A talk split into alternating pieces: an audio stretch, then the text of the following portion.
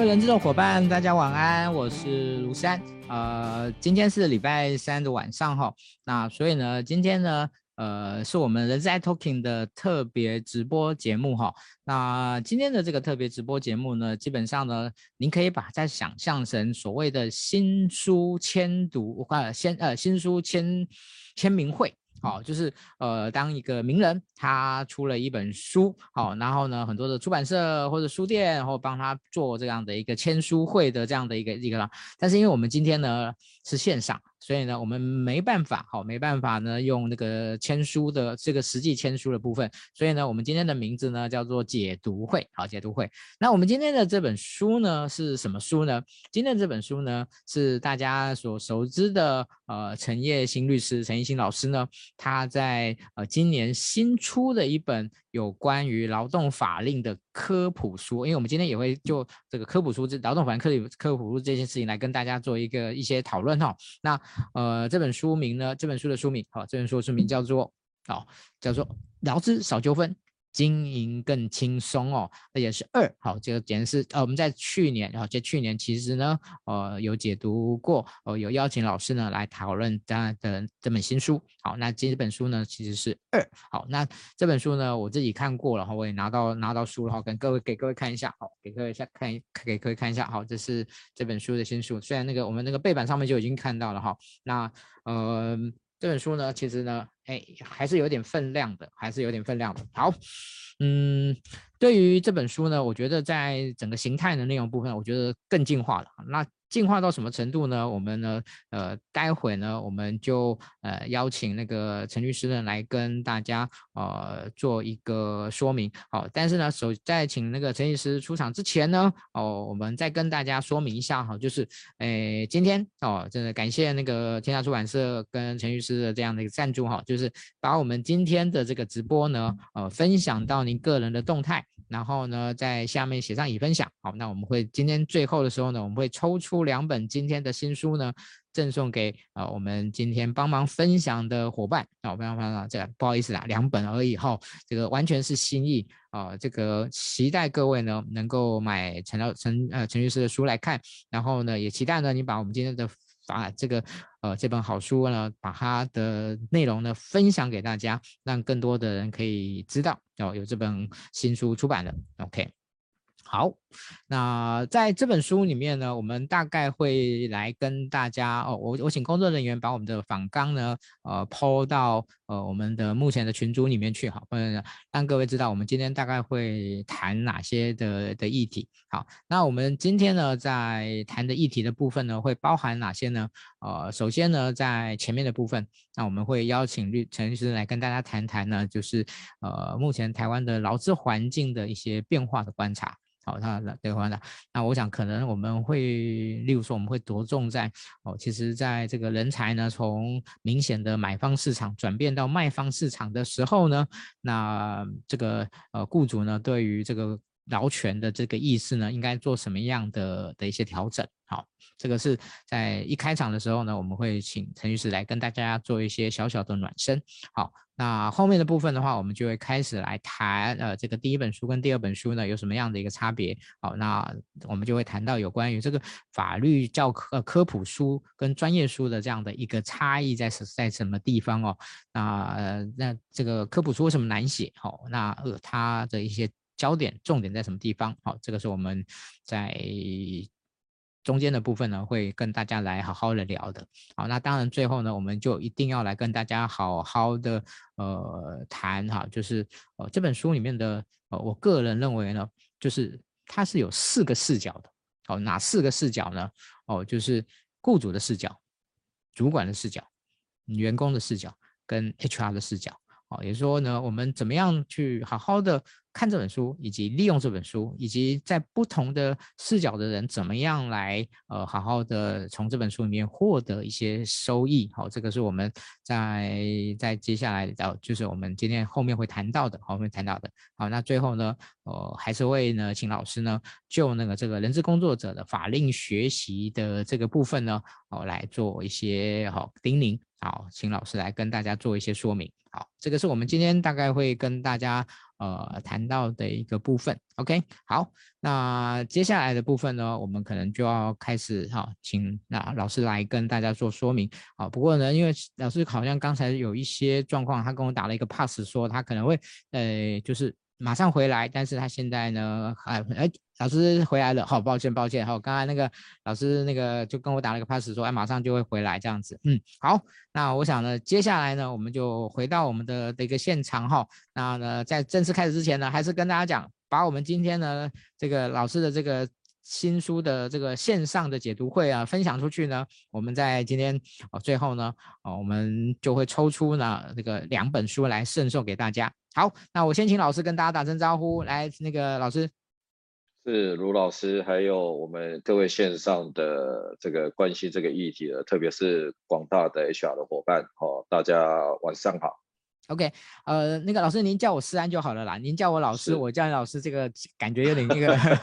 好，OK，好，是，OK，您您叫我思安就好了，OK，好，呃。张老师，这个在一开始的时候，我想我们哦，刚刚已经有预预告过了哈，就是我们先来暖身一下哦，就是呃，在疫情哦这样发生三之下，其实我我后来发现到，其实我们在其实因时间也不长啊，我就不是我一定不会忘记的。其实我们在年初的时候，我们就有邀请老师来分享哦，那那个时候老师就有预告说，哎，他他的新书快要出来了，好，所以我那时候就说，哎，等老师新书出来以后呢，我再邀请那个老师再再分享。好，那那个时候其实呢，就是主要的就就是在请老师在。谈有关疫情的一些的一些呃，在劳劳动啊、呃，就是法令的部分，呃，一些争议的一些权益争议的部分。好，那嗯，其实我觉得在台湾这个有关于呃，就是劳动环啊、劳资环境的部分，除了这个疫因为疫情所造成的部分，老师还有没有其他的观察可以分享给大家的？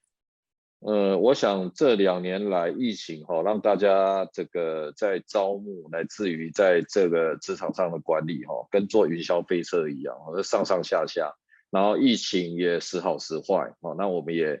呃，我想我们全体在去年的五月到八月，我想也台湾也历经了一波三级警戒，那时候也搞得大家哦，尤其呃。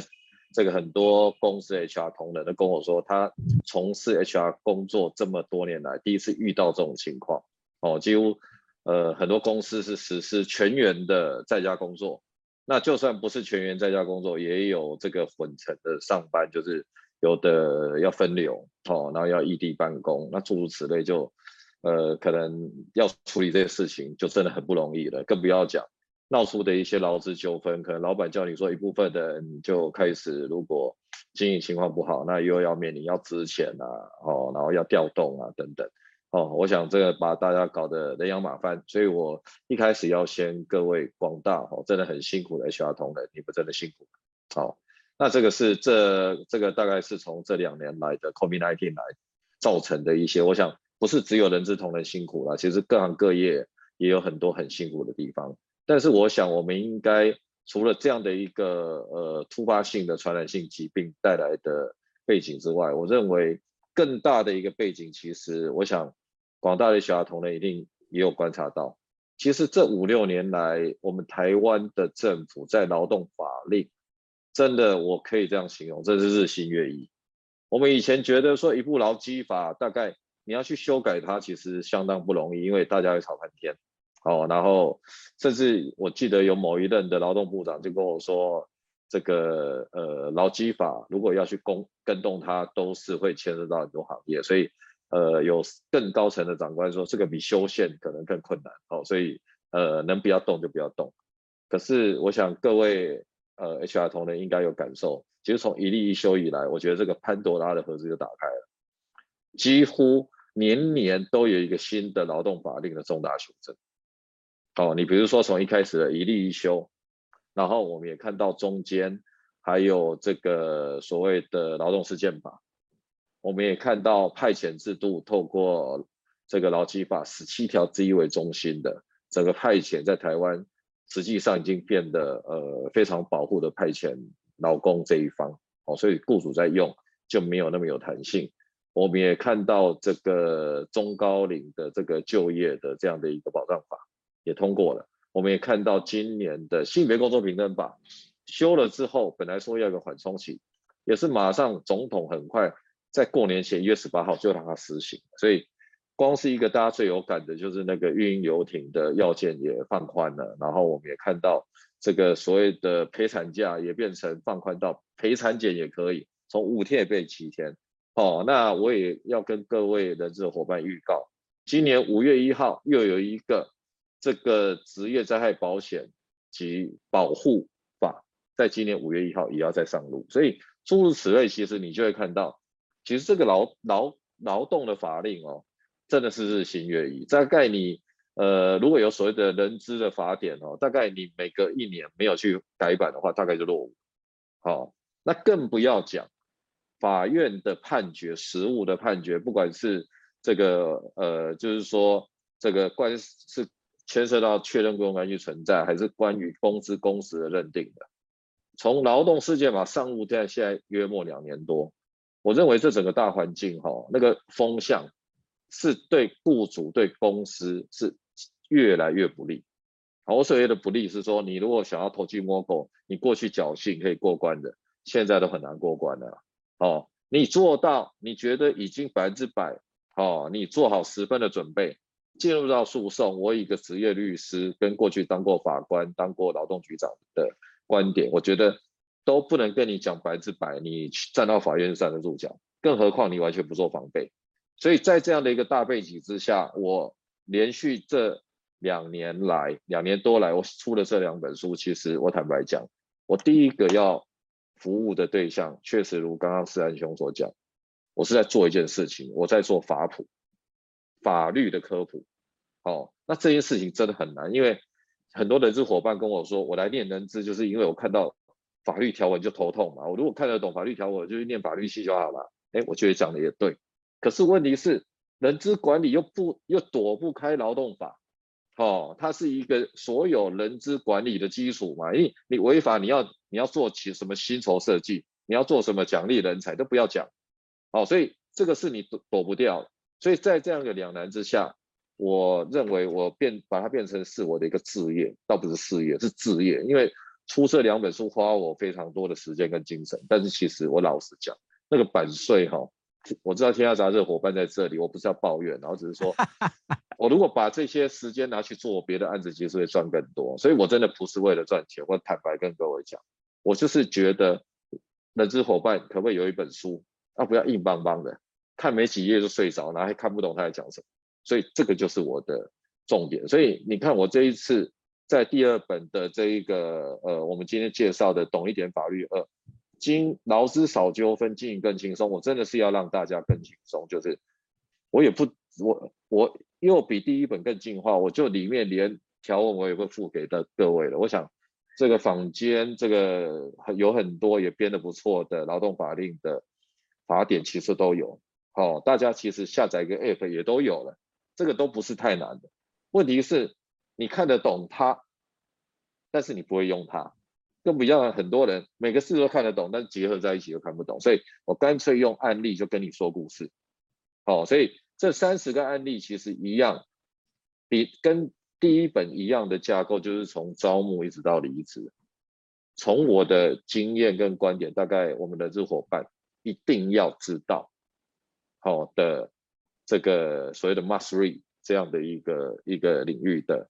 案例，我把它放在前面，所以我们看到。如果各位有这个手上已经有我的书，也许你可以同步翻一下。我第一章就在跟各位讲，你从招募到面试，你可能会被裁罚，你可能又触法的一些魔鬼细节。好，比如说很多公司想要做智力测验，那到底可不可以做？跟人家要良民证，可不可以？哦，然后做一些压力测试。哦，然后你有些公司好，我是老实的公司，可是遇到恶意的求职者。有所谓的职业求职者，哦，做个几天就跟你闹劳资纠纷，就跑到劳工局去申请劳资争议调解，你怎么办？哦，然后你知不知道试用期要怎么用？哦，这个就是从一开始进入的，一直到在职期间的这个差勤跟工资，一直到呃，我觉得在第三章我把它给 mark 特别 mark 起来的，就是大概。一些像职场性骚扰、职场霸凌，我想很多人资伙伴，你也会发现你们公司同仁这样的举报越来越多。到最后，我希望好聚好散，哦，如果不适合的同仁，其实换个地方，也许他会发展得更好。所以这个是一个一个劳工跟一家公司或者是一家企业发生关系，然后一直到离开，哦的一个挚爱的生命。所以我希望透过这本书，让各位可以更无痛的来了解，那到底现在二零二二年，你在台湾的这个时空环境之下，你作为一个人资，你应该要知道的，起码一个基本的法令的常识是什么？对，这个是我写这本书的初衷。对，谢谢那个陈律师哦，那个哦，用非常精简扼要的方式呢，把这个本书里面的总纲跟大家做了一个说明，哈、哦，做了一个说明。好，那接下来呢，呃，我们可以好好的来针对我们今天所提到的，来好好的聊一下这样子。OK，呃。其实，其实最近啊，大家都对于这个就是哦，就人才难求这件事情哈、那其实现在我们说很明显的呢，台湾呢目前的整个就业市场呢，已经从呃这个所谓的买方市场转换到卖方市场这件事情上面。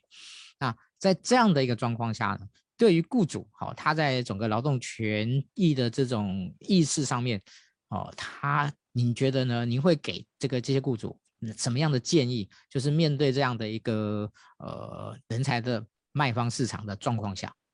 好，这个问题也非常好哦。我我确实也观察到这个，因为我经营律师事务所，我也服务很多企业端的客户。哦，那他们现在普遍的跟我说，哦，现在人有够难找。哦，一方面因为疫情，所以很多以外劳来讲，其实国境的管制要进来就更难。好。那就算不是禁用外劳的产业，其实，在本国劳工，因为这几年来，其实呃很多台商回流，然后我们也看到我们的电子业，特别是半导体相关的产业，哦一直在扩张。所以我听过最离谱的就是，居然可以这个台积电去挖到人家本来卖汽车的人，我想说，哎，这这有什么关系？然后我也听到我一些做营造业的朋友也跟我砍不认。说他们的人被台积电挖走，我说你做这个营造业跟台积电有什么关系？我实在听不懂。后来他们就解释给我听，因为他们一直到处在扩厂，然后到处在挖人，所以导致在工地的人说那边的建厂给的这个工资比较好，就跑掉了。好啦，那卢思安兄刚刚讲的，其实看起来，其实台湾起码这两年来，真的是从过去的。哦，失业率可能大家政府也都很关心，是不是失业率越高飙高？然后是不是这个等于是人才是属于一个买方市场，就是你很多事情是要去屈就于雇主的要求。现在不是了，哦，因为大家到处在缺工，都在缺人力。我也看到很多服务业，他根本有一些补不上的，他干脆用机器人，甚至说让顾客自己服务的方式，然后让利给你。包括我有看到连饭店业。都可以有无人化的经营，就是你用 app 就自己 check in，然后用手机用那个什么信用卡扣款，从头到尾从 check in 到 check out 没有见到一个人，这样也可以经营，就可以知道说这个真的是变成一个长期可能没有办法逆转的趋势，因为这种事情其实在在尤其欧洲跟日本，我常去那边旅行，我早就看到有这个趋势，像麦当劳现在点餐，哦，现在都叫你到一个 panel 前面自己去按。那你如果要人帮你服务也可以，但是你就要排队，就要排很久，最后被迫你非得要自己去学会操作那个机器不可，这是这一趋势。所以我觉得，呃，未来因为又加上少子化跟老龄化，我认为这个企业如果还是有一些职缺是没有办法用 AI、用机器，或是用顾客自我服务的方式去取代的话，我认为有几点要注意的。第一个。你可能要有一个中高龄的劳工的禁用的政策。那因为大家也知道这一种，这个我刚刚也讲了，这几年劳工法令的这个变动里面有一个中高龄的这个这个就业的这样的一个服务法，一个保障法。哦，它也放宽了一些弹性，比如说满六十五岁之后，其实你可以跟他签定期契约，让雇主可能比较用人上比较有弹性。政府有一些奖助措施，又比如说。这个呃，如果你不是讲中高龄的部分，因为现在也少子化，所以年轻人其实现在也越来越少，他们对工作的要求也非常挑。所以我认为，如果你可以呃，在这个劳动条件上面可以给的优厚一些，至少要比你的同业优厚，你才能吸引到好的人才。可是这个在给好的劳动条件的时候，又要避免纠纷。好，比如说举个例子，大家讲劳动条件讲来讲去，讲实在就是放到人家口袋里的钱，不就是每个月的薪水越高越好吗？好，问题是，我们各位在做 HR 也知道，好，我们常常在讲薪酬薪酬，只是薪跟酬是不一样的，薪水跟报酬，在劳动法上，也许我们可以就这样把它归类，一个是工资，一个所谓工资以外的，我们一般这个把它通称为恩惠性给予的部分。那你们要用哪一种 incentive，用哪一种用哪一种激励机制来吸引人才？那你也要去算说，如果你把它列为是薪水是工资的部分，其实你的用人成本是不可以失真的。我常常也在这个跟很多人资伙伴在等于是在沟通或者说在教育，你一旦是付一百块钱的薪水工资给同仁的话，其实你真实成本绝对不是一百。你可能要乘以百分之一百二甚至一百三，因为后面的加班费啦、你的退休金啦、你的劳健保的积聚啦，乃至于未来可能的劳资纠纷成本都会上升，因为大家都知道有个劳动事件法的工资推定，然后他会牵一发动全身。好，那讲回来，如果是这样子的话，我们要给比较好的这个所谓的薪酬，可是又不想这一些不预期的这个用人成本哦上升，因为这样一定。人资同仁一定被老板 K，然后一定被财务长抱怨说，你跟我讲的这个用人成本根本失真，那可能就要请各位要去看一下我这一本书的第三章，一开始就在跟各位讲说，呃，抱歉是第二章，就在讲说工资跟你想的不一样，那你要怎么样？如果你真的只是你愿意给员工比较好的一个福利，给多一点钱，但是那个 incentive 你是把它定义为非工资，那你就要知道。你要用什么工具去让他，万一有一天变，就是万一真的还是发生纠纷，不幸有争议，上到主管机关，上到劳动局，公司的立场是站得住脚，是可以去说服主管机关，可以去说服调解委员，可以去说服法官，说哦，你这是恩惠性给予。好，所以这个部分呢，呃，我会建议各位可能要去看一下我这本书的八十页以下，就在讲这个事情。好，所以我觉得这个世安兄这个提醒很好，现在已经。进入在台湾人力资源这件事情已经变变成一个这个所谓的卖方市场，也就是劳工的议价权是比较高的，所以你雇主可能可以在劳动条件上面去改善，没问题。可是我觉得你该讲清楚的、该划清楚的界限，你还是得划，好，否则的话无限上纲，然后到时候被用劳动事件法的这个工资推定，你可能会产生一些你意想不到的效果。对，这是我的建议。对。Okay. 谢谢律师。呃，其实前不久人银行说，现在目前呢，呃，他们的所谓的雇佣指数呢是二点多，就一个人有两个工作可以挑哦。他，但是其实这是平均值啊，所以呢，呃，你可以合理的去了解哦，就是我们我想大家可以了解，就是条件越好的人，其实他的挑可以挑的次的比例是越高的。哦，所以对，可能有一些人现在是手上呢，可能是满把的机会可以可以挑啊。好、哦，这个其实对 对雇主来讲哦，真是前所未有的这样的一个压力。是，好是。呃，我想接下来想要请教那个呃，就是老师哦，那嗯，关于这第一本书跟第二本书哈，那我们呃在正中场这个这个休息也好，让老师休息之前呢，我们来谈一下就是两个议题，一个是这一本书跟第二本书有什么不一样，那第二个呢就是我们刚刚一开始有提到的，就是这个法律的科普书啊，这个这件事情呢，呃，是就怎么怎么样这写好。哦，这是写好一本法律科普书呢，它可能在它可能它的重点在什么地方？好，那我们下呃这个下半场呢，我们就好好的来聊哦。我自己个人的有一个有一个观点是，这本书呢叫做四个视角的诠释，就是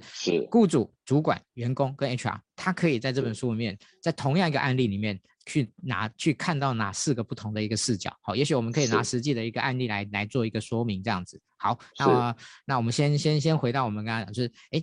呃，就是第一本书跟第二本书的差别在哪里？对，好，了解。那个我第二第二本书呢，其实原则上是在补第一本书没有讲到或是没有讲清楚的部分，等于是插空隙把它给补满。你有想象是一个拼图，我可能呃前一本书呢，其实它讲的大概讲了大概六成吧，那我这本书是把剩下的四成更深入的。再让大家可以更精致的去说明，这第一个不同。第二个，毕竟这本书出版的时间又离第一本已经将近要两年了。好、哦，那这两年来，其实有一个在呃台湾的这个劳动法令遵循的这个环境里面，有一个最大的变化，就是我写第一本书出版的时候，劳动世界法才刚上路，其实连一个判决都没有。所以我那那本书，你也许可以把它定义为所谓的前劳动法呃劳事法时期的书。但是这本书是扎扎实实的，已经上路两年了，所以我把这两年来在法院发生的一些纠纷，我把它以终为始，就是我想到说，哦，原来在法院你劝切的这些事情，可能你雇主会判败诉，或者说你劳工会因此吃亏，我把它回推回来说，在这本书告诉你应该怎么做，才能避免这些纠纷。所以这是第一本书跟第二本书第二个不同，第三个不同是。呃，我在第一本书出版之后，其实在这个很多的场合，有很多这个 HR 同仁都给我一些反馈意见，包括他们读了书之后，也会 email 跟我讨论一些事情，然后在一些课程上也会跟我一些讨论。那他们就跟我反映了说，第一本呢，虽然也都是用案例式的，也都用这种类似像报道文学，让大家很容易懂，可是读完总觉得少了什么，就是我点出问题来。可是没有跟他们讲说啊，具体到底怎么解决？好、哦，他跟我说，呃，陈有的人还开玩笑跟我说，陈律师，你是希望说，哎，我看了之后，啊，觉得这个问题很大，我很恐慌，但是我不知道怎么解决，所以我只好去找你这种大律师来花钱挑战。我说我倒也不是这个意思啊，哈、所以但是你这样我就提醒我了，我如果再写下一本书，我会改进这一点。所以各位一定会注意到第二本。我在每一个案例章节的最后，一定有一个小的一个一个方块，一个栏位，叫做“老板可以这样做”。那其实这个老板不是只有老板，我指的其实你说大企业老板他也没空去处理这个，我指的其实就是人资同仁跟中小企业的老板，还有包括你是主管身份的，你就要知道说，哦，比如说第一则案例就告诉你说，哎，你。这个如果在面试的时候问到一些不适合的问题，可能会触发；要一些不适当的资料，可能会触发。所以我就告诉你说，那面试的时候我就跟你讲地雷区在哪里，哪些问题你就不要问，其他的跟工作有关的你就可以问。哦，再来，假设你我列出地雷区这些问题，你还是想问的话，好，比如说呃，我们在就业歧视里面有个最敏感的就是性别性倾向。哦，请大家尽可能不要去碰触。可是有一些是因为法令或是这个工作限制，他非得要去问性别。比如说举个例子，你这个呃工作内容可能会接涉到辐射线，那大家都知道，怀孕的妇女万一去接触到辐射线，有的会有一些疑虑。那我可能要问你说你怀孕了没啊？可是大家都知道，其实原则上在面试怎么可以问这种问题？问这个很容易被认为是怀孕歧视，尤其他如果没有录取的话。哦，那我们就跟他讲清楚，我们是因为这个要操作一些可能会有放射线的仪器，甚至就在 S 医院照 X 光的要操作 X 光机啊，所以我要请教你，因为您是女性嘛，这位小姐，请问你有没有怀孕？有怀孕，我可能没有办法让你从事这个工作，诸如此类。哦，那这个就要去讲。哦，然后再来就是，如果要做一些压力测试，可能不要用那种调侃式的或嘲讽式，也许真的就是拿一个你现场可能遇到一些。真实的情境案例，比如说你做服务业，你是柜台的总机小姐，今天遇到一个，哦，我们俗称的叫做奥客，他就在里面开始跟你破口大骂，那请问一下你怎么反应，怎么解决？哦，诸如此类的，我觉得这个才能，呃，就是一方面你在面试的过程中，又老板或是 HR 的同仁可以找到真正适合你们企业的人才，可是又避免了违反就业服务法、性别工作平等法的这一些。这个法律的红线，好，所以这个是第二本书跟第一本书，我认为可能可以更可以帮助我们的人资伙伴的部分是。谢谢陈律师。好，那其实一开始的时候，我们有谈到了有关于就是要写好一本这个法律科普书哦，其实是一件很不容易的事情。哦，那其实我们一般常看到的就是法业法律的专业书了哈。当然，专业书有分成很多不同的种类哦。那我们今天这个专业书的部分我们就不谈了，因为专业书的部分其实主要是给。相关的法律的这些研读人员去去组的，当然我相信今天在听我们的直播的很多的呃 HR 伙伴，搞不好呢，诶有一些些是法律背景的，哦，有一些呢对法律呢他们也很有兴趣，哦，愿意去钻研一些法律的科普的的一些呃法律的专业书的部分。但是呢，是其实对于更多更大多数的哦，他们可能在法律背景比较薄弱，或者呢真的是哦在学在有关于这种法令。跟实况的这样的连接的部分哦，哦，其实是有一些困扰的，哦，其实有一些困扰的，嗯、所以呢，就会需要有这个法律科普书的这样的一种形态来来来做一个补充，哦，这个是我觉得大家可以理解的，只是要把这件事情呢做好，其实就就有一点不太容易了。所以您在写这本法律科普书的时候呢，有特别注意哪几个点，希望能够带给大家的？是。其实这个，我觉得世安兄的观察是很透彻的哈。就是，呃，我在做法律科普，甚至我觉得我把它当做一个像传教士一样在做。哦，因为我觉得我们台湾现在已经这个民主化那么久了哈，其实比较为人诟病的就是我们很民主，但是我们法治没有跟上先进国家的水准。哦，我们常常也讲一些什么司法不公，或者对司法的失望。觉得这个我们台湾人都不是那么守法，好，这我也承认。可是与就这样骂骂二三十年，它是不会改善的啦。因为很简单嘛，我们在学校的时候有真的对法律学得很专业吗？然后真的很重视吗？其实也并没有。那你不知道的话，怎么样去遵守呢？你不知道这个内容，你怎么样有办法去做一个比较好的一个适度的？比如说我们在职场上，怎么样去跟同仁互动？我觉得这个是缘木求鱼，所以。呃，当我体认到这件事情的时候，我觉得台湾如果要变成一个让在世界上受人尊敬的文明国家，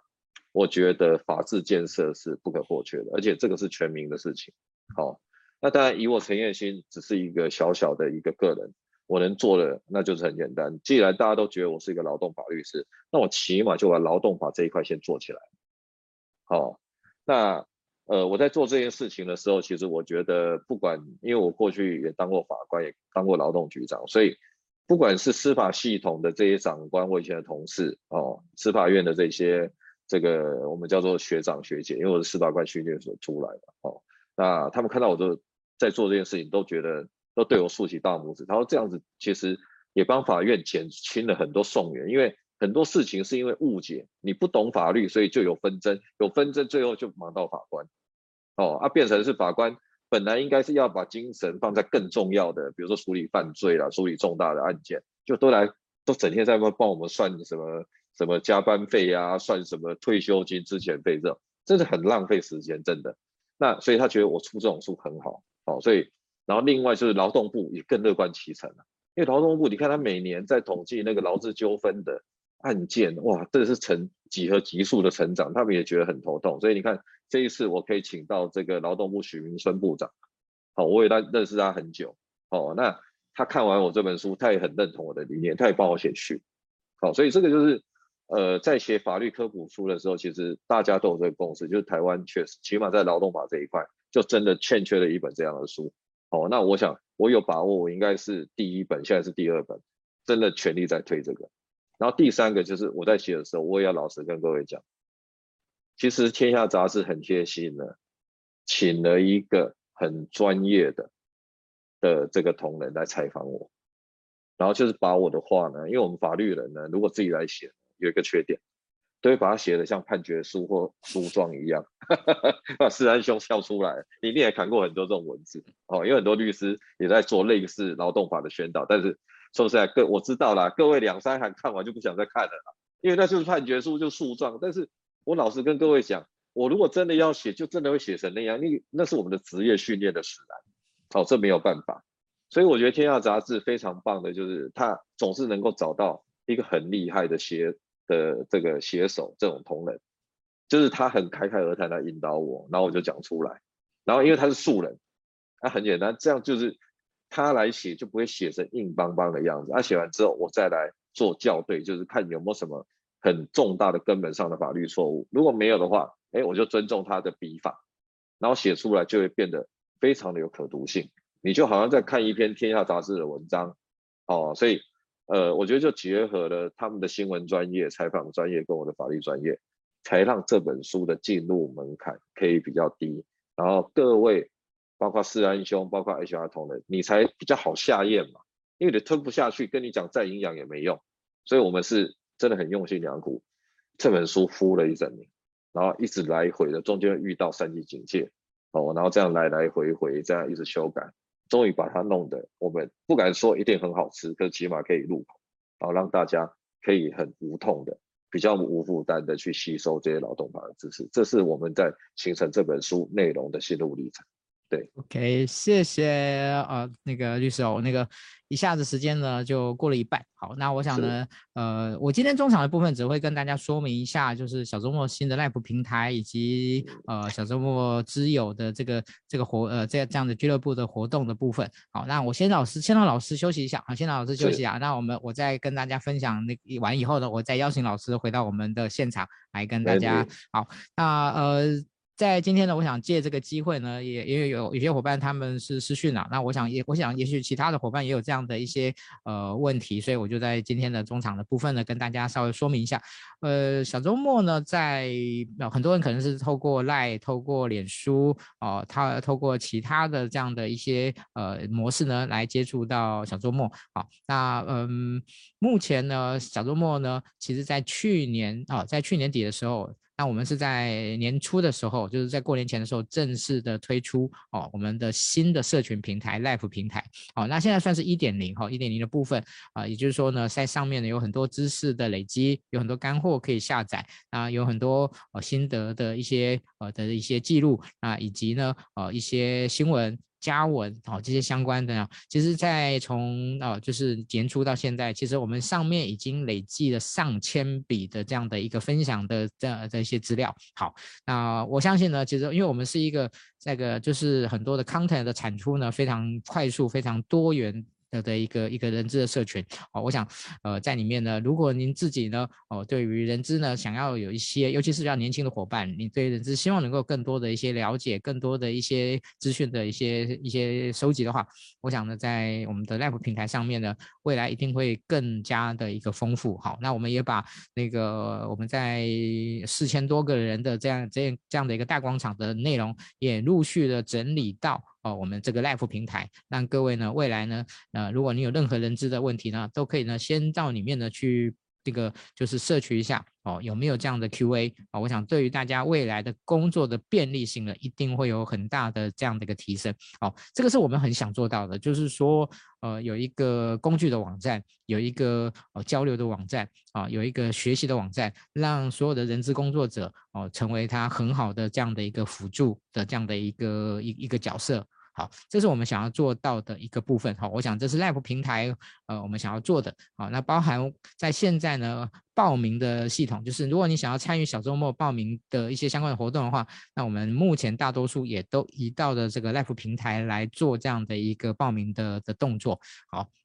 那我想，呃，目前呢，其实已经有将近呃呃两千六百多位，好，将近两千七百多位的伙伴呢，已经在我们这个 Live 平台上面完成了注册。好，那有一些人他还会有反映说，哎，注册的的这个程序上呢，有一些小小问题或者小麻烦之类的。那我在这边跟大家很沉重的致很很深深的致歉了哈。我想，因为有我我实际的状况有很多啊，有些人可能是呃一些网络的问题之类的。好，但是呢，嗯，我我我想。如果你耐心的尝试多项启示的话，应该都可以完成注册。好，这个部分呃，先跟大家做第一层的说明。好，那在这样的一个 Live 平台的这个基础上面呢，我们呢在这个呃过完年之后呢，我们推出了小周末从以前到现在十二年来第一个的会员制的会员制的这样的一个全员会员制的这样一个形态，我们叫做呃这个小周末之友的的一个俱乐部。好，那这个小周末之友俱乐部呢，我们提供了哪些东西呢？第一个，我们在每一个月里面呢，我们会有一场人资长讲座，哦，人资长讲座。那我们在这一个月呢，我们邀请到的是在那个二零一零年就已经获得的人力创新奖的张景祥老师。那他在呃当时就是担任东阳那个药品的人资长，然后等于说他其实已经当了十来年的一个人资的人资长这样的一个一个经历哈。那我们这一次呢，我们特别邀请他来谈有关于呃。人资主管的这样的商业思维的主题，好，商业主管。那我们后续呢，其实呢，已经都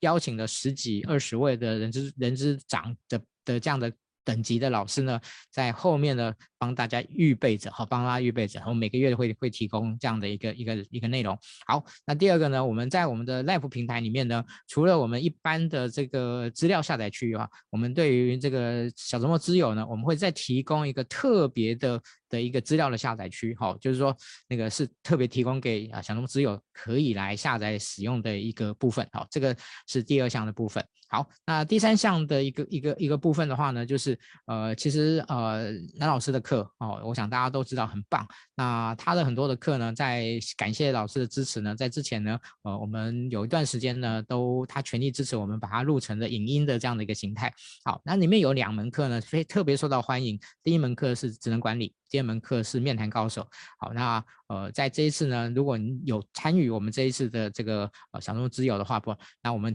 啊小众之友的俱乐部呢，我们呢就会在整个我们的脸书专属的群组里面呢，呃，提供你研习这两门课的机会。好，我想这这是这些林林总总的加起来的部分呢，其实。远高于哈，远高于我们的收费哈，一年三百六十五块哈，我们希望说每天十块钱，让自己的学习更加值。好，那这个这个部分呢，然后我们在甚至呢，呃，就是谢感谢那个卡诺的杂志呃，那线上图书馆的一个一个一个支持。那我们前五百位呢，我们还会再赠送这个就是一年份的一年份的这样的卡诺的杂志。好，所以其实。真的，这个我们的目的其实讲白了一点，就是希望让对于小周末的学习小支持更有心的人呢，能够加入小周末自由俱乐部。那我们未来呢，在很多的一些相关的社群交流学习上面呢，我们会优先提供给哦小周末自由俱乐部的伙伴。好，我我想在小周末目前的伙伴人数超过一万一千位的状况下，我确我必须要有做这样的一种呃这样的一种稍微调整哈，这样的一种一种分类的方式，然后请大家见谅。好，然后也跟大家说，但我们不会说你没有说就就在小周末完全没有，我们还是有大量的直播，我们还是有大量的分享提供给给大家哦。只是呢，如果你希望能够更进阶。那欢迎您来做这样的一个自我投资。好，这个是我们今天中场的部分，跟大家做个说明。我们回到我们今天的这个呃这个直播的的一个部分了，关关于老师的这一本的主题的部分。好，那老师这本这本书呢，其实非常的轻松好读，所以呢，其实我拿到书以后呢，我很快的大概就翻了一半以上哦，来那个来看到这样子。那其实呢，我我觉得呢，很多的东西，呃。我自己有一个很深的感觉哈，就是说，诶，也许我也知道，我们也知道这件事情，可是我们怎么样更精简、有效、有力的分讲给别人听这件事情呢？呃，有时候对我们来讲是有点力有未逮的，但是在这本书里面呢，你其实就可以有很多的可以借鉴的地方。好，那。我我觉得一本啊一本书呢，其实是呃我们说书是客观存在的，但是看书的人是主观阅读的。好，所以呢，我们接下来呢，就我我我自己看到一个很有趣的角色，叫做四个角色的诠释的的一个角度。好，第一个当然就是老板，那第二个呢是主管，第三个呢是这个员工，第四个当然就是 HR。好，所以呢，在这本书里面，我我我们在接下来的时间里面呢，我们就请老师，好，也许举两个或一个没关系，我们先举一个，然后时间允许，我们可以再举第二个，就是。同样一个例子，但是在这四个不同的角度里面呢，可能它的诠释以及它所要去 catch 的重点应该是什么？好，我我讲这个，诶，我觉得很有趣。那个看这本书很有趣啊。那我希望呢，老老师呢可以尝试的跟大家分享一下。对，是好。呃，我想这个这个问题很好哈，确实这个世安兄这个读书非常认真哈，这个。把我书中其实想要传达，但是我没有明言讲出来的部分，他都把我给破梗。其实这本书看似这个我刚刚讲的每一个案例后面有写说老板可以怎么做，其实我刚刚也已经先讲，就是这这个老板其实是泛指中小企业的企业主，然后 HR 的同仁，还有更重要的各个部门的主管。哦，我觉得。呃，以我这样长期观察下来，其实劳资纠纷会发生啊，大部分都是因为那个主管的管理不当。哦，我觉得你说 HR 同仁故意要让一家公司设计那个人资的制度去违反法令，哦，我觉得起码在我现在接触那么多 HR 同仁，我没有看过这样的。哦，要么他只是不知道法令，或者说他误解法令。绝对没有明知故犯这件事情，因为这是 HR 的基本的，呃，我认为是一个从业人员的的伦理道德，哦，那个是底线。那老板也许会想要跨过那那个红线，但是我坦白讲，大部分真的正规经营，特别是啦，都有心要来买我的书来看的老板，哦，也不会想要这么做。但是我认为。其实，在这个视角里面，我觉得比较麻烦的是每个部门的主管，他的角色是非常微妙。每个主管呢，他也许是一个资深的员工升迁上来，或者说他是从外面来，好，然后就高就了。不管怎么样，他跟公司之间的身份，虽然他是主管，其实他仍然是员工的身份，仍然是一个劳工，但是。他在日常的工作的时候，他常常是站在代表雇主去行使指挥监督权的这样的一个角色，所以他在法律上定位被定位是契约上的劳工，是乙方，可是他每天上班的时候，他表现的好像他才是老板，那这个时候呢，就会产生一个类似像这个人格分裂的状况，就是。这一些老板如果呃，这些主管如果他在这个这个分配工作上面有不公平，哦，那后来那个劳资纠纷倒霉的都是公司。比如说举个例子，一样一个部门都业务部门，然后底下有这个四个业务同仁，哦，然后有三位是先生，一位是小姐，哦，然后他们这个业务部门的经理也是一位男士。哦，啊，大家都是在卖公司的产品，年底结算，哦，那老板就觉得今今年这个业务部门的同仁非常的努力认真，虽然疫情这么严重，结果这个业绩还比我们营业额比前一年还增长了三十趴，哦，然后表现也比同业更好，所以就说授权给这个这个这个业务经理，哦，去发一整包的年终奖金。那业务经理呢，他就有一点私心，因为他觉得那位女性同仁呢，呃，也许他出于他觉得她长得比较漂亮，或者说他根本想追求她，因为都单身，哦，然后呢，就比较偏袒她。虽然他的这个业绩的表现并没有比其他三位男士好，可是就给他比较多的年终奖金，哦，可能这个以他的薪水去基数去计算的话，也许就给他十个月、十五个月。那另外三个呢，就给他们三个月、五个月，一差差了一半。在这种情况之下，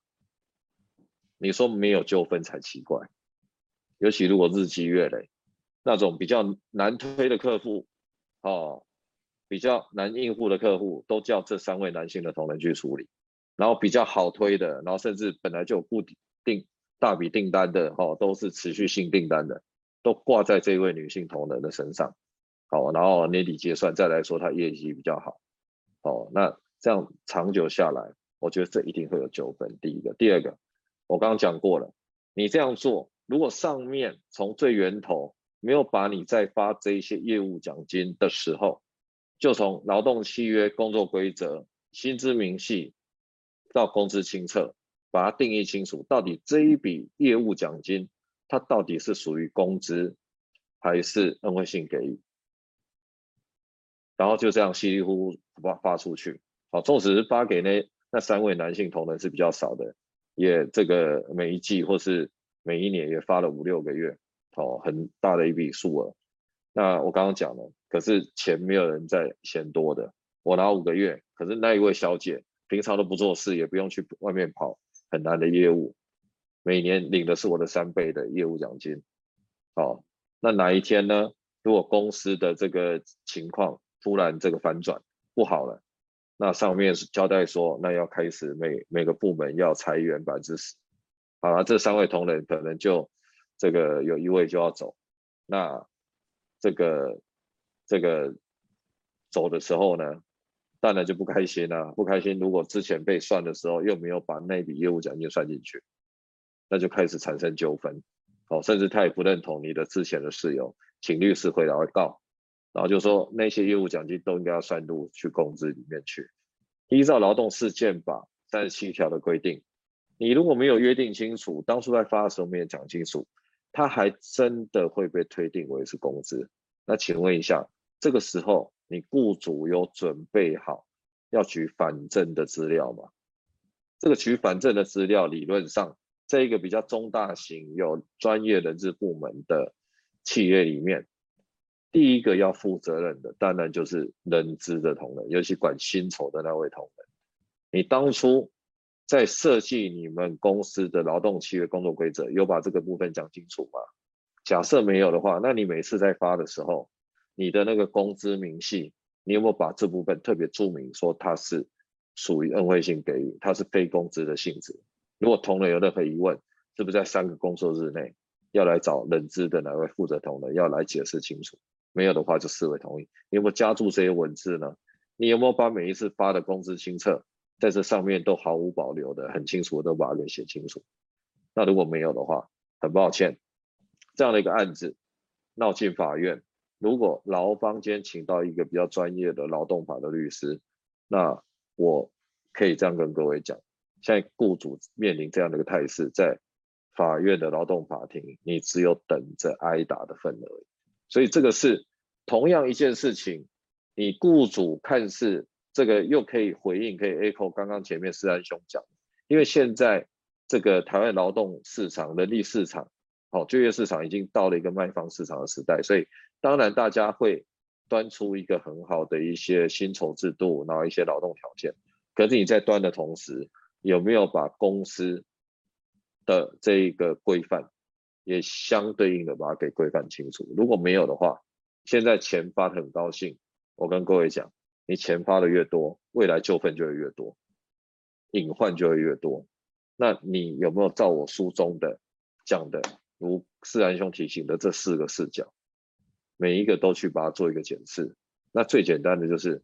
你起码在劳动契约把它给定清楚，起码你在这个送审工作规则之前，就工资恩惠性给予这部分把它给定清楚。你每次在发的时候，把这个薪资明细这部分特别拉出来，注明说这个不属于工资。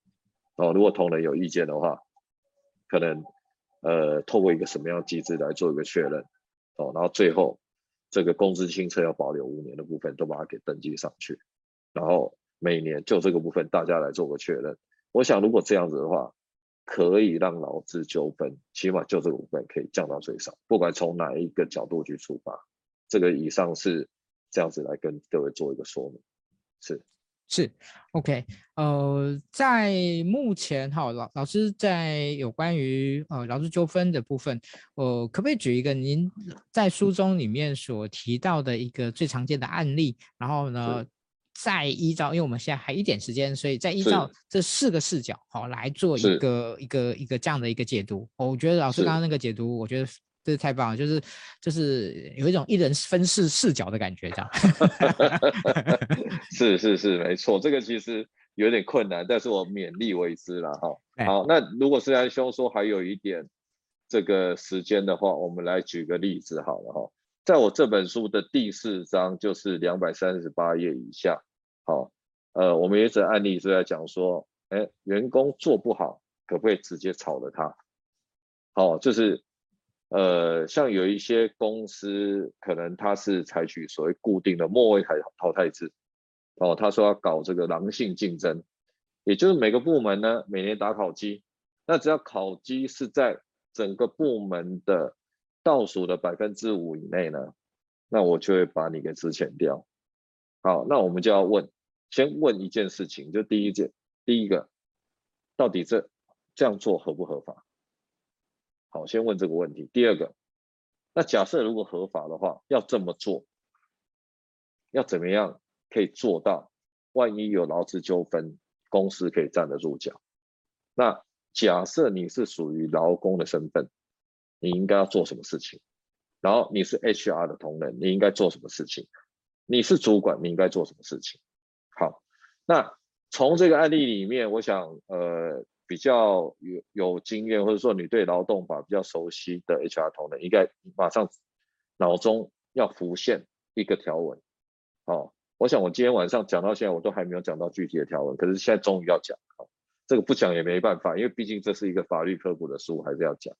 大家也一定知道，劳基法十一条是之前事由的规定的依据，它有五个事由，对不对？这个大家也都知道。好，如果我们讲到所谓的员工表现不好，可不可以直接炒了他？大家马上就会想到说，哦，这是不是属于十一条第五款，劳工对于所担任的工作却不能胜任？好。这样问题就来了，好，这个时候我要开始一人分饰视角。我是老板，我刚刚讲了，我就觉得我要提提升我公司的竞争力嘛。好，听说中国大陆还是哪一个企业很有名的企业，老板是铁血政策的，哦，号称铁血总裁，他们都搞末位淘汰制，所以我就找人资长来说，你把今年每个部门，哦，绩效最差的百分之五，或者说不要那么狠。起码都是最后一名的，全部把我给 fire 掉。好，你是人资长或者你是人资同仁，接到这个命令，老板这样跟你讲，你要怎么做？你怎么回答他？你如果跟他说，哎，老板，抱歉，这样做不到，那大概下一个要走的就是你了，导致就会变成在你身上。好，所以正确的回答不是这样回答。好，应该是第一个，你要反过来教育老板，就说，老板，我知道你用心良苦，因为企业竞争不容易。好，我们也让。同仁可以上紧发条，好，但是呢，毕竟现在台湾的劳动法的环境不是像你老板想要做就可以做，没有。但是我也不是说老板这个理念不对，不对，哦，这个我完全赞同，老板就是要鼓励大家良性竞争这样的一个一个理念。但是老板，我们是不是这样子哈？你给我一年的时间，我们来规划，我们明年底真的这样来做。但是你没有办法叫我现在马上做，因为这样做我们一定一堆劳资纠纷，而且可能会让我们公司很快上新闻，然后上网络的论坛，然后损及我们的商誉。哎，你应该要这样跟老板讲，啊，老板就会说，比较明理的老板应该就会说，啊，不然人资长，啊，我或是这个这个人资经理，你来讲讲看，那到底以你的意见，如果想要达到的目的，但是又可以合法的做，你说要一年的时间，啊，怎么做？你告诉我，好。这时候，你作为一个人资同仁，就要再跟老板讲：哈，你去看一下陈律师这本书的两百三十八页以下，我们在讲一个员工做不好的时候，可不可以把他给 fire 掉？好，这个时候搭配我的第一本书，各位如果有仔细这个看我的第一本书，就懂一点法律，老子不对立管理不犯错，我就提到一个解雇的时候的一个 A B C，就是要符合三 C 原则。第一个，你的事由要明确。第二个，你事由要保持一致；第三个，解雇最后手段原则。好，我想第一个跟第二个很好操作，因为你只要把事由讲清楚，你可以举证，这都不是问题。比较麻烦是，什么叫做最后手段性原则？当你在用劳基法十一条的第五款的时候，我们都知道实务上，我们为了要符合这一个原则，很多公司的人资系统会发展出一套。叫做 PIP（Performance Improvement Plan） 或是 Project，哦，中文叫做绩效绩效改善计划。所以你不可能说，我今天考绩打出来，他是倒数第一名，我马上叫他走路，因为很抱歉，这样他到法院去告的时候，我们公司很难举证，我们有符合所谓的这个解雇的最后手段性，所以。这个时候，作为一个称职的人资主管，应该要跟老板建议说，我们应该要有一个 PIP 的政策。好，这个 PIP 呢，我们时间有限，我就直接讲。我觉得最最短最短的时间不要短于三个月，否则也很容易被法院质疑你的合法性，因为根本很难让员工去真的去改善绩效。再来，重点再来，第三个视角要进来，就是那个主管的视角。今天你的部门，老板已经讲了。有一个同仁，如果是在倒数百分之五，或者是说他是最后一名，可能就要把他 fire 掉。好，现在他已经是 candidate，已经是一个候选人。可是我们不是说真的要以这个解雇同仁为目标，我们是说我们要合法的辅导他，看可不可以跟上队伍的脚步。如果没办法，把它给处理掉，起码不会有劳资纠纷。这个时候就是你作为主管要忠实的去落实那个 PIP，你怎么样协助？HR 同仁去设定，他在这三个月的绩效改善时间，他的 KPI，它是一个合理，是一个合法，然后你要确实的去执行，然后执行完毕，三个月到，他仍然是没有改善，这个时候你把他给 fire，才不会有问题。你作为劳工，你如果经历过 P KPI 啊 PIP，你还是没有办法达到人家给你的绩效改善 KPI，那说实在，你该走你也不要有怨言。可是如果没有给你一个公平合理的绩效改善机会，很粗暴的就叫你走，那也许你就真的可以请律师跟他有劳资争议。这个是属于劳工部分的视角。所以综合以上这样的一个说明，我想现在很多公司对于这个 PIP 怎么操作，也都这个有一点似懂非懂。那我这本书里面其实都有一些粗浅的介绍。那我也这样可以跟这样跟各位讲，如果你们公司的老板看了这个之后，还是叫你很粗暴的做，那你就跟他说，啊，不然你去找陈律师好了。我也常常在帮很多公司的大老板，他也帮我们的人资同仁在发声。很多话你们讲没有用，我去讲就有用。因为很简单，我当过法官，当过劳动局长，我讲再没有用，谁要有用？再来，就是我刚刚讲的，其实很多公司的劳资纠纷的关键都是各级主管，很多各级主管需要再教育，要教他们看这本书。如果看了这本书还是不够的话，我也很乐意去帮大家上课，知道这本书到底在讲什么。好，以上是我用这个所谓的不能胜任工作这个例子来跟各位讲自然凶的这四个视角的部分。，OK，谢谢老师。好。呃，其实时间哦，在这这个题目的的一个部分，已经其实时间差不多了。好，那今天非常谢谢呃陈律师呢，呃播控来帮大家呢这个解释。这一本书里面呢，可以带来啊，那我觉得那个看来，我想很多人听了呃陈律师有关于这个法律科普书的这样的一个志业的的一个的一个胸怀哦，我想大家也非常的呃敬佩。好，我想这那个这本书呢，我想应该也不会是最后一本，我猜想呢，未来应该还会有第三本、第四本哦这样的一个部分，因为其实呃劳动法令就如陈如老师一开始所讲的，其实是不断在。最近这几年真的是是是每年都有一都有一一都有那个新新作那个搬上荧幕啊。哇，这个真是让大家目不暇给这样子。好，那呃，其实我觉得法令的部分很重要的是所谓的食物的稳定性，就是让大家对于很多东西的一个共识性的建立。那现在呢，每年一部新的法令呢，其实对大家而言呢是一个很大的挑战，因为有些法令本身又有一些彼此的的一些关联性存在。哦，我想这些都会需要呢，呃，有更多的专家。呃，来跟大家做一个说明跟指导，但是同样的，他也需要有更多的呃，像老师的这样的书，可以让大家呢。呃，少一些烦恼，少多一多一些理解，好，我想这个是是，是非常非常重要的一件一件事情。好，所以呢，我想今天呢，呃，到呃的直播呢，我想就到这边啊，呃，要告一个段落。好，那如果说您有什么样的问题的话呢，那个你这个老师现在要找到老师很简单的哈，所以呢也不需要我什么控吧控棚哈，那个来来来留下来留下来哦。现在您只要直接打那个陈奕新老师呢，其实就可以找到呃跟他的联络的一个方式。是好，所以呃，欢迎大家呃，那个呃，那个老老师呃，有什么呃有什么问题呢？也可以直接跟老师去联系提问。好，那我们今天的直播呢，就到这边告一个段落。感谢老师的播控，也感谢大家的收看，谢谢。好，谢谢施安兄，也是谢谢各位电脑伙伴，谢谢。